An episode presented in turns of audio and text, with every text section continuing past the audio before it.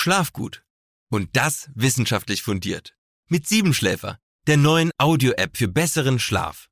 Mit Siebenschläfer wirst du zum Schlafexperten in eigener Sache. Beim Kauf auf der Webseite siebenschläfer.app den Code Halbschlaf eingeben und 50% Rabatt auf deine erste Abozahlung erhalten.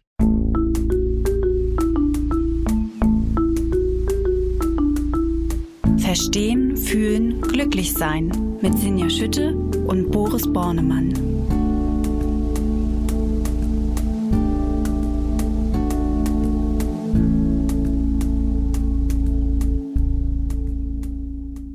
Hallo und herzlich willkommen zu Verstehen, Fühlen, Glücklich Sein, dem Achtsamkeitspodcast. Heute mit mir per App verbunden Dr. Boris Bornemann aus Berlin, Achtsamkeitsforscher, Neurowissenschaftler und die Stimme und der Kopf hinter der Achtsamkeits-App Ballon. Hallo Boris. Hallo Sinja und Sinja Schütte habt ihr schon gehört gerade. Sie ist Chefredakteurin der Achtsamkeitszeitschrift Flow. Ja, und wir möchten euch heute einladen. Und zwar möchten wir euch heute einladen, euer Selbst zu erforschen. Und zwar stellen wir uns hier heute in diesem Podcast die große Frage, wer oder was bin ich? Das ist natürlich nicht ganz uneigennützig, weil wir natürlich ja auch verstehen, fühlen, glücklich sein heißen. Und um zu verstehen und ähm, zu fühlen und glücklich zu sein, da muss man auch ein bisschen verstehen, wer oder was man selbst ist.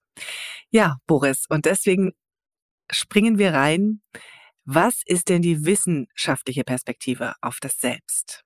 Da gibt es sowohl aus der Neurowissenschaft als auch aus der Psychologie ganz viel zu, was ich äh, nur mal versuchen möchte anzureißen. Also die Neurowissenschaft zeigt recht klar, wir sind ein Prozess. Das Ich ist ein Prozess.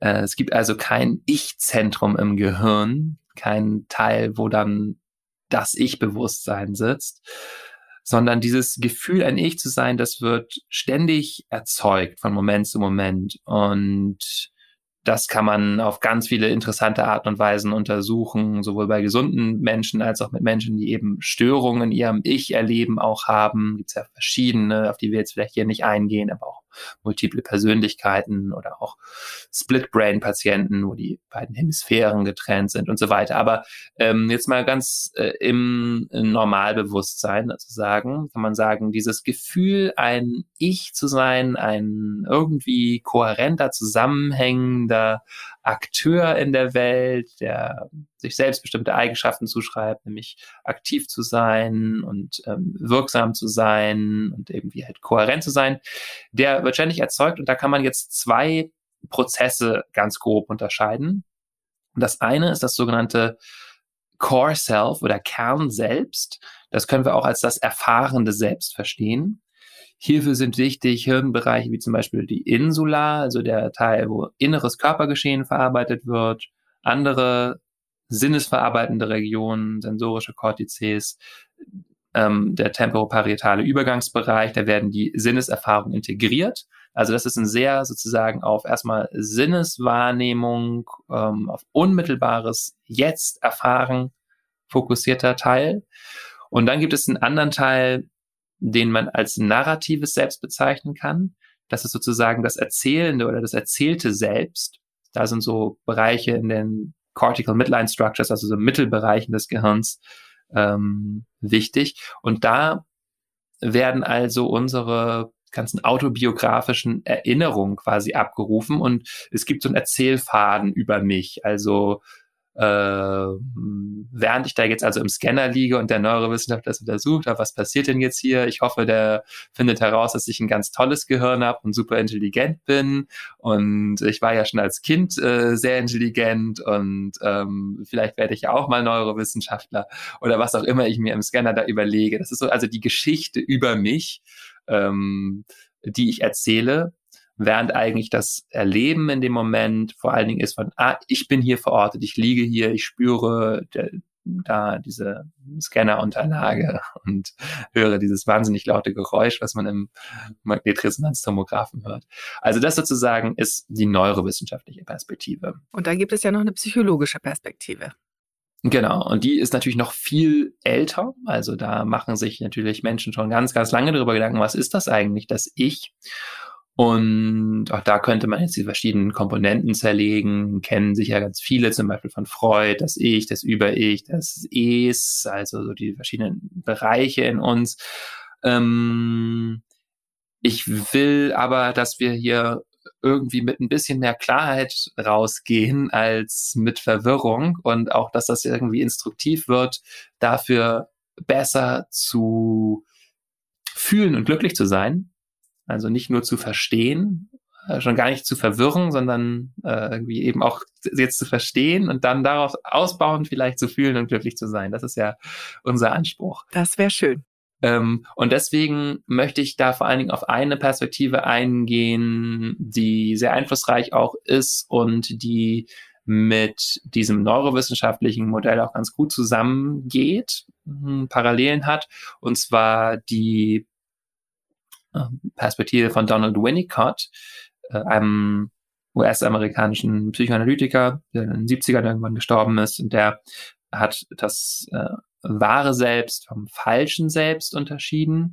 Auch hier ist das wahre Selbst vielleicht ein bisschen dicht an dem Kern selbst dran. Das wahre Selbst ist spontan, eben sinnlich, erfahrend, erlebend, erfühlend, äh, ist sensibel den inneren und äußeren Vorgängen gegenüber, agiert lebendig aus dem Moment heraus, eben ja spontan, sehr pulsierend sozusagen. Und dann gibt es das, was er als falsches Selbst bezeichnet. Und das ist sozusagen eine Vorstellung von mir. Man kann auch extremer sagen, eine Fassade, die ich aufbaue, eine Rolle, die ich einnehme, ein so tun als ob, eine vielleicht nur vorgestellte Selbstgestalt. Das klingt jetzt alles unterschiedlich. Also eine Vorstellung von mir ist erstmal nochmal vielleicht wesentlich unbedenklicher, eine Rolle auch als ein so tun als ob oder eine Fassade da merken wir schon, das kann in unterschiedlicher Weise problematisch sein oder nicht problematisch. Ähm, Winnicott sagt jetzt auch nicht, wir müssen dieses falsche Selbst sozusagen vollkommen auslöschen.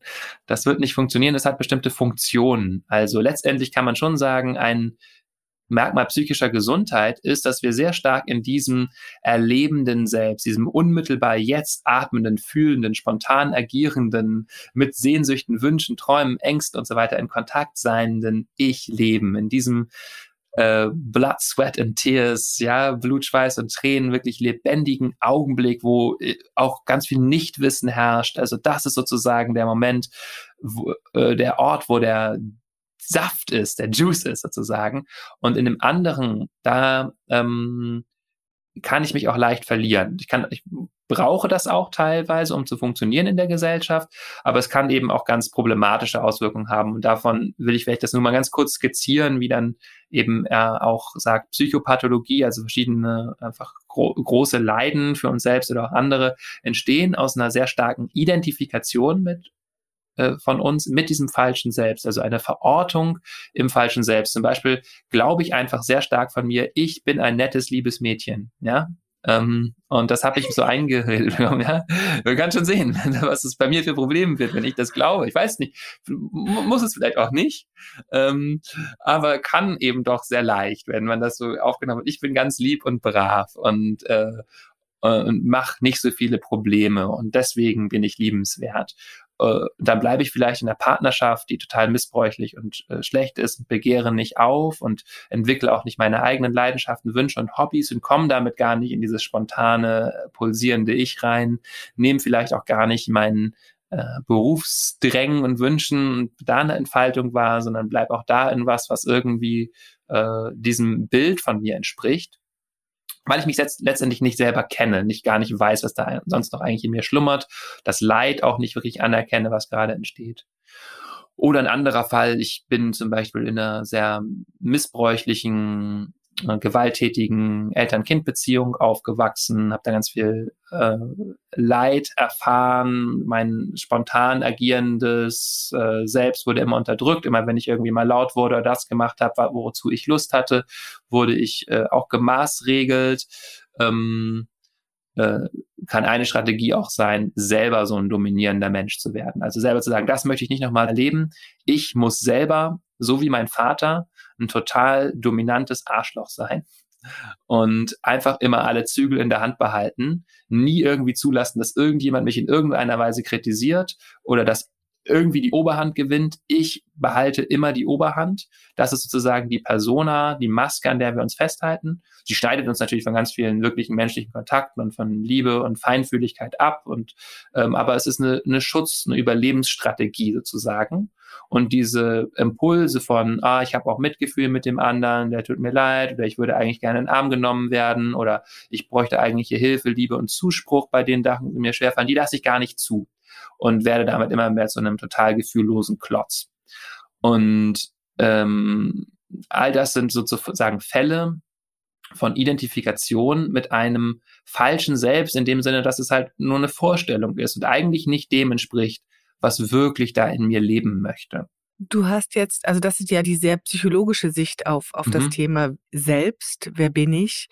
Ähm, und du hattest davor die neurowissenschaftliche, das heißt, ähm, ich würde jetzt gerne nochmal fragen, es wäre kein, kein äh, normaler Verstehen, Fühlen, Glücklichsein Podcast, wenn wir nicht auch noch die philosophische Seite ansprechen würden. Also die da nochmal, sage ich mal, sich ein bisschen tiefer schraubt. Mhm können wir noch tiefer schrauben? Was ist das philosophische Selbst, das wir ja. mal betrachten würden? Genau, oder wir, ich möchte da vielleicht noch tiefer schrauben, weil ähm, philosophisch denken wir auch häufig wieder an Denken. Also da geht es dann häufig auch wieder um äh, reines Verstehen. Und was ja das Schöne ist oder was mich begeistert an Achtsamkeitspraxis oder auch Self-Inquiry, Kontemplation, ist, dass es da um was geht, wo es um ein Jenseits des Verstandes gehen geht. Also um schon ein Begreifen, ein begreifen, aber eben auch äh, in dem Sinne von wirklich erfühlen, erspüren, wahrnehmen, schon ein Verstehen auch, aber eins, was irgendwie viel fundamentaler ist noch, als dass wir es mit Gedanken erfassen können. Aber ich möchte trotzdem mit einem Sokrates-Zitat anfangen, ähm, weil äh, der, glaube ich, auch sehr gute Self-Inquiry gemacht hat, also sich selbst quasi durchdrungen hat und erkannt hat. Und er sagt etwas, was recht poetisch ist und ganz gut zusammengeht mit Erfahrungen aus kontemplativen Schulen. Er sagt, du kannst nur lernen, dass du das, was du suchst, schon selber bist. Alles Lernen ist das Erinnern an etwas, das längst da ist und nur auf Entdeckung wartet. Alles Lernen ist nur das Wegräumen von Ballast, bis so etwas übrig bleibt wie eine leuchtende Stille. Du merkst, dass du selbst der Ursprung von Frieden und Liebe bist.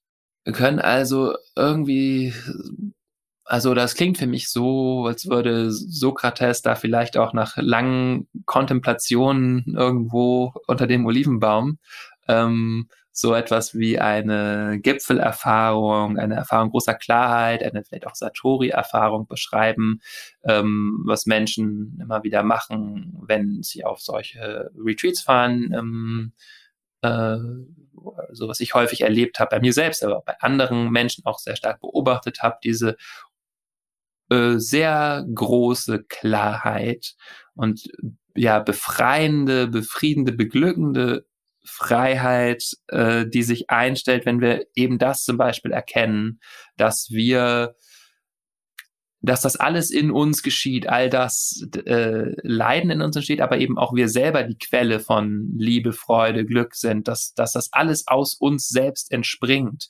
Das äh, klingt ja erstmal fast irgendwie trivial, aber es geht darum, das selbst wirklich zu erfahren, dass da, da gar nicht irgendwie der andere wirklich für verantwortlich ist, sondern dass, dass das alles irgendwie meins ist, dass ich da, wenn ich da so dicht drankomme, ähm, dass ich auf einmal wirklich diesen, diesen Strom von Lebendigkeit ähm, wie in einer völlig unverdünnten Klarheit schmecke, so als würde ich auf einmal richtig aus dem, aus der Quelle des Bergflusses, der erfrischenden, klaren, unverdünnten, äh, aus diesem Fluss direkt trinken, wo ich sonst immer nur so völlig verdünntes sehr vermitteltes Wasser getrunken habe. Das ist eine Metapher natürlich, ne? aber im Sinne von, wir sind ganz häufig nur mit der Welt überhaupt nur in Kontakt vermittels unserer ganzen Konzepte, Vorstellungen davon, wer wir jetzt zu sein haben. Das darf nicht sein, das darf nicht sein, so darf der andere nicht sein, so darf ich nicht sein, äh, so ist das nicht. Und dann eben nicht mehr in dieser sehr großen Lebendigkeit. Und ähm, äh, diese Frage, wer bin ich und was bin ich, wenn wir sie in unserer, in ihrer Tiefe gehen, wirklich immer wieder ähm, äh, das ja, kontemplieren in dieser für den Verstand eigentlich unfassbaren Größe, kann uns dahin führen, als einen Weg, eben so eine Erfahrung zu machen wie Sokrates. Das scheint mir ja schon, ähm, wenn du von großer Klarheit und äh, Gipfelerfahrung, Satori sprichst, dann ist das bestimmt jetzt, sage ich mal, schon äh, die Kür, die große Kür. Da sind wir schon sozusagen an einem Punkt der Selbsterkenntnis, der Selbsterfahrung, die schon sehr fortgeschritten ist ich würde gerne noch mal mit dir zusammen das etwas auf den Alltag und vielleicht auch für die für die Anfängerin, die hier zuhört, ähm, äh, noch mal runterbrechen, weil äh, jeder fängt mal klein an und ähm, bevor wir sozusagen die große Klarheit erfahren, würde ich gerne noch mal starten mit einer alltagstauglichen Praxis. Kannst du uns da noch mal helfen? Wo starte ich? Wo beginne ich auf meinem Weg der Selbsterkenntnis? Erstmal möchte ich vorweg noch sagen, diese Gipfelerfahrungen sind eben auch immer nur Gipfelerfahrungen. Und es ist natürlich sehr, sehr, sehr schön, das zu machen. Nur wir kommen auch immer wieder in unsere Verschleierung rein. Ja, also wenn ich jetzt davon schwärme, heißt es natürlich nicht, dass ich dauerhaft in einem Zustand großer, pulsierender, völlig unverhinderter äh, Selbsterfahrung bin, die ja völlig unverstellt. Ich bin natürlich, also wir, ne, wenn wir solche Erfahrungen machen, lasst uns immer wieder ergreifen von irgendwelchen Illusionen, die wir uns machen. Ähm, aber es ist natürlich schön, diese Erfahrung zu machen, weil sie uns einen Referenzpunkt gibt von, ah, so kann es sein. Ja, so schön kann das Leben sein und erkennen auch selbst sehr klar, ah, und ich bin das, der sich das immer wieder selbst verbaut. Ich meine, das ist auch äh, frustrierend auf eine Art, aber auch gleichzeitig selbst sehr ermächtigend, weil es eben sagt, okay, ich kann da auch selbst wieder hinkommen, zu merken, feinfühlig zu werden, da wo ich mir eigentlich selber ständig die ganze Zeit ins eigene Fleisch schneide oder äh, vielleicht noch treffender gesagt, wo ich dieses lebendige Wasser des Lebens mir selber eigentlich abgrabe, weil ich irgendwie denke, das muss woanders hin, das muss nach außen, das muss in meine Leistung fließen. Also, das will ich vorweg nochmal so als Disclaimer sagen, ja, also diese Erfahrungen, äh, auch so zum Thema Erleuchtung und so. Ja, diese Erfahrungen sind sehr, sehr, sehr, sehr äh, schön und wichtig und gleichzeitig ähm, kommt es eben darauf an, wie kann ich es auch im Alltag integrieren, dass das nicht nur so eine einfache Erfahrung bleibt. Und da ist wirklich ganz praktische, ähm, simple Achtsamkeitspraxis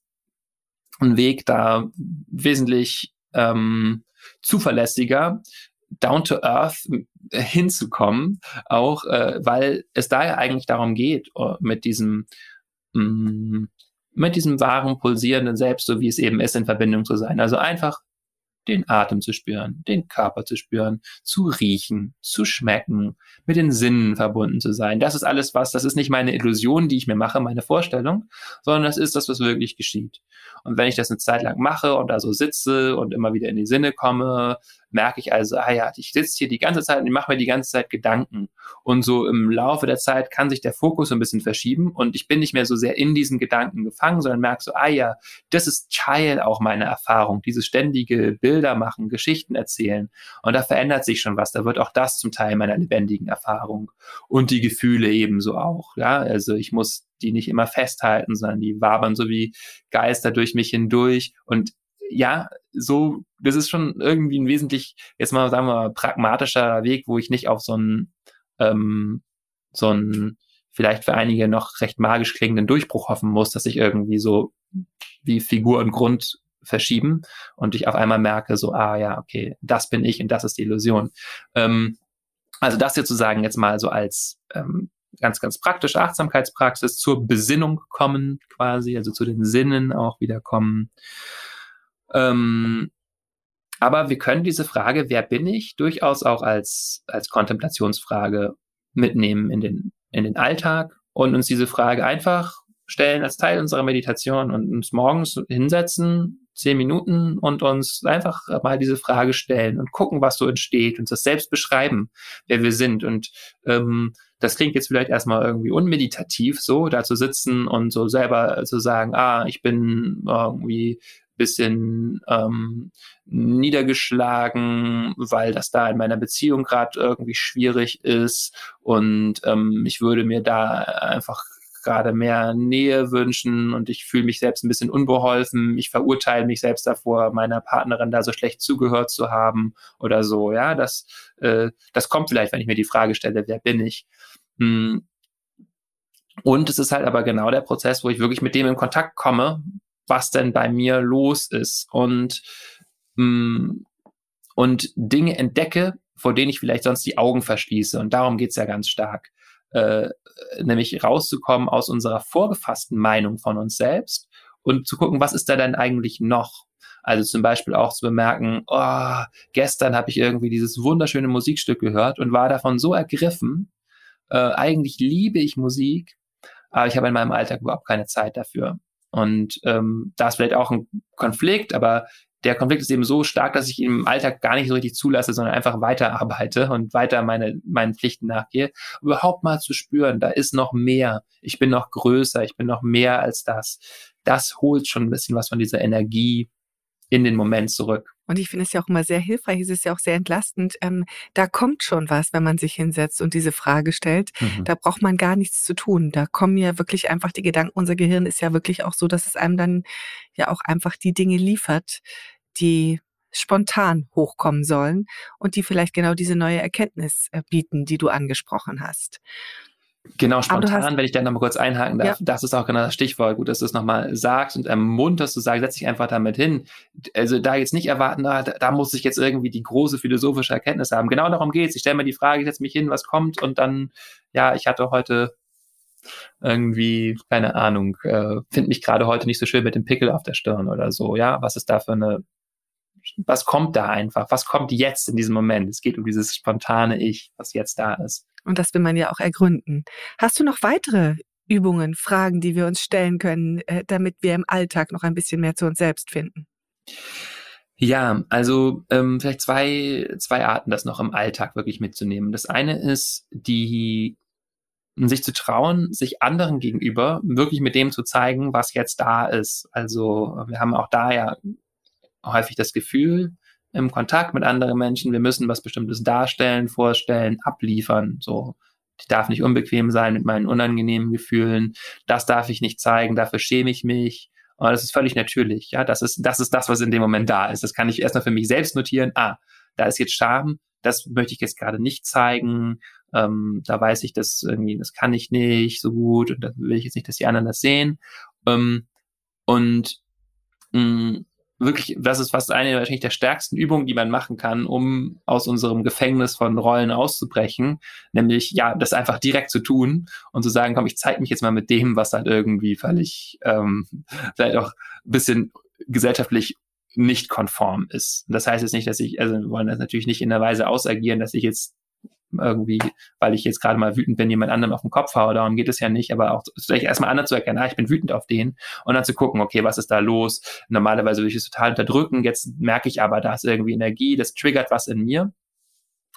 Ähm, und wo wir gerade schon beim anderen sind, ähm, der andere, die andere, ähm, ist eben einerseits eine tolle Möglichkeit, mich da zu zeigen und da rauszukommen aus dem Gefängnis, der ich vermeintlich wahrnehme, weil ich glaube, du willst, dass ich so und so bin. Das stimmt ja auch häufig gar nicht. Du willst ja vielleicht eigentlich, dass ich total spontan und lebendig bin. Tatsächlich ist das das, was wir meistens zurückbekommen werden. Die anderen freuen sich, wenn wir ausbrechen aus diesem Gefängnis. Also gestattet es ihnen auch auszubrechen. Ähm, und es kommt Energie rüber. Und ich kann aber auch die andere Person wirklich als Spiegel verwenden und sagen, wenn ich Urteile habe über die andere Person, ist das ein ganz toller Eintrittspunkt in meine eigene Selbsterkenntnis. Also zu sagen, ich verurteile die andere Person, weil die so selbstgefällig ist. Mensch, die findet sich aber ganz schön toll. So.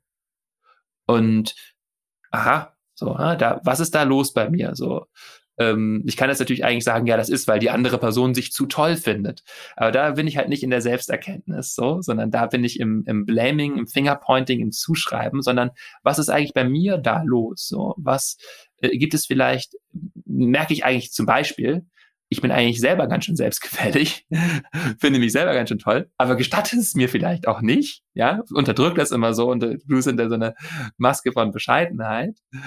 Ähm, oder ich merke einfach, ich komme selbst nicht zu Wort, darum geht es, die andere Person redet zu viel und ich fühle mich jetzt geschnitten.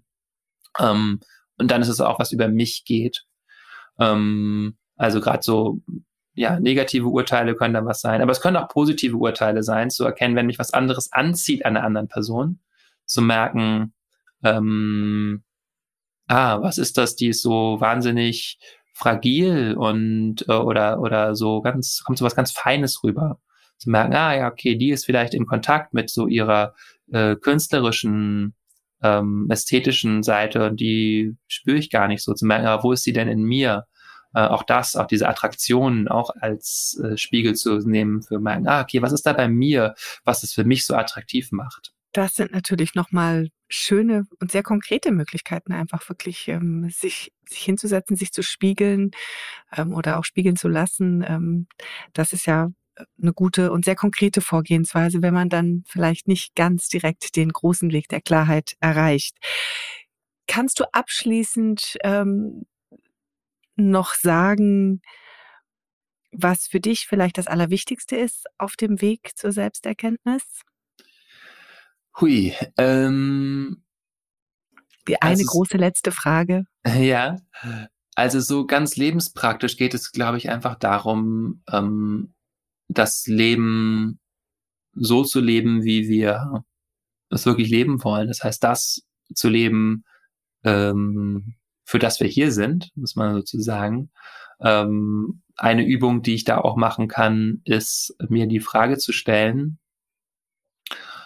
ähm, mir vorzustellen, ich würde vielleicht in einem schönen Garten sitzen, wenn ich alt bin, als alte Frau, als alter Mann, das Leben ist so, ja, liegt schon doch zum größten Teil hinter mir und ähm, mir dann die Frage zu stellen, wie möchte ich da gelebt haben? Also wie wäre es dann auf das Leben zurückzuschauen und zu denken, ah, das war ein richtig erfülltes, äh, schönes Leben. Was, ähm, ja, was kommt dann darin vor? Und das ist eine Frage, die uns auch sehr tief mit uns Kontakt bringen kann, mit unseren Werten, dem, was wir wirklich uns wünschen, mit unseren Bedürfnissen.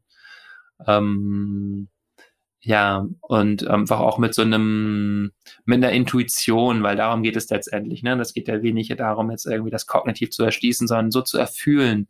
Was ist das, worauf es mir wirklich ankommt? Wie würde ich auf mein Leben zurückschauen? Und da ist vielleicht sogar auch ganz okay zu merken, ah, äh, da habe ich mich total aufgerieben, aber ich hatte halt auch wirklich ein Ziel und eine Motivation und ich merke da, ja, das war aufregend oder da oder ist es toll, dass diese Personen so lange in meinem Leben waren, dass ich da so treu und ähm, und auch äh, committed war, irgendwie so ganz äh, be bezogen war. Äh, was spüre ich da? Kann man ein bisschen mit rumspielen, vielleicht auch mit unterschiedlichen Leben, die man sich so anschaut. Aber ja, diese Frage, diese Vorstellung, rückblickend auf sein Leben zu schauen, ist auch ganz hilfreich, denn klar, letztendlich geht es darum, ähm, das zu leben, ähm, ja, was uns gemäß ist, wofür wir hier sind. Ja, das ist ja schon fast ein Schlusswort, äh, das zu leben, wofür wir hier sind. Ähm, ich habe heute wieder ganz viel gelernt. Ähm, auch, dass sich die Neurowissenschaftler und die Psychologen sehr einig sind, dass es so eine Art Zweiteilung des Ichs gibt. Ähm, du hast es genannt, das wahre Ich und das falsche Ich, äh, psychologisch gesehen. Ähm, sozusagen ein Ich, das ich bin, das voller Spontanität ist, das sozusagen den Moment hat und ähm, dann das Ich, äh, wo ich mir die Geschichte über mich selbst erzähle. Äh, das zu wissen, äh, ist ja auch schon eine ganz wichtige Grundlage. Dann sind wir noch mal ein bisschen in die Philosophie gegangen und haben nach der großen Klarheit und äh, der Gipfelerfahrung Satori gesucht, ähm, in die wir eintauchen können, ähm, wenn wir dann wirklich ja sehr, sehr intensiv danach forschen, wer wir sind und wer wir sein wollen. Ähm, du hast uns ein paar schöne Alltagstipps mitgegeben, äh, Fragen, über die wir kontemplieren können, die wir wirklich einfach in unsere Meditationspraxis mitnehmen äh, und äh, ganz unkompliziert wirklich einfach fragen, was bin ich, um dann zu gucken, was unser Gehirn, was unser Ich uns liefert und äh, da mit ein bisschen ähm, zu sein. Ja, und dann am Ende und äh, über allem ähm, schwebt natürlich die ganz große Frage, wie will ich gelebt haben? Die werden wir hier nicht beantworten und heute nicht beantworten, aber es äh, macht viel Spaß, sich auf den Weg zu machen und es lohnt sich, das zu erforschen, weil ähm, am Ende steht ja dann doch das Verstehen, das Fühlen und das Glücklichsein. Ja, das hast du wunderbar gesagt, liebe Sinja. Ähm, ich will an dieser Stelle nochmal darauf hinweisen, dass wir hier immer auch eine ganze Menge Shownotes ranpacken. An diese Folge werden, werden wir auch Links noch ranpacken für so Möglichkeiten für Retreats. Wer jetzt neugierig geworden ist, zu sagen, äh, ich will da wirklich auch mal in die Tiefe gehen, äh, wo äh, man das erforschen kann. Wer bin ich? Sehr konkret, vielen Dank. Ja, und euch vielen Dank fürs Zuhören. Schön, dass ihr mit uns auf die äh, Reise gegangen seid, zu erforschen, wer sind wir, wer bin ich, wer wollen wir sein. Und ja, wenn ihr mögt, könnt ihr uns natürlich auch immer noch schreiben unter podcast.balloonapp.de dann äh, freuen wir uns, eure Kommentare, eure Anregungen zu lesen ähm, und vielleicht auch Themenideen für die nächsten Folgen mitzunehmen. Ja, und natürlich dürft ihr uns auch sehr, sehr gerne Sternchen in der Podcast-App von Apple geben, damit noch viel mehr Menschen diesen Podcast finden. Und uns bleibt nur zu sagen, eine schöne Zeit für euch erstmal und ja, bis ganz bald. Vielen Dank fürs Zuhören. Tschüss. Danke, tschüss.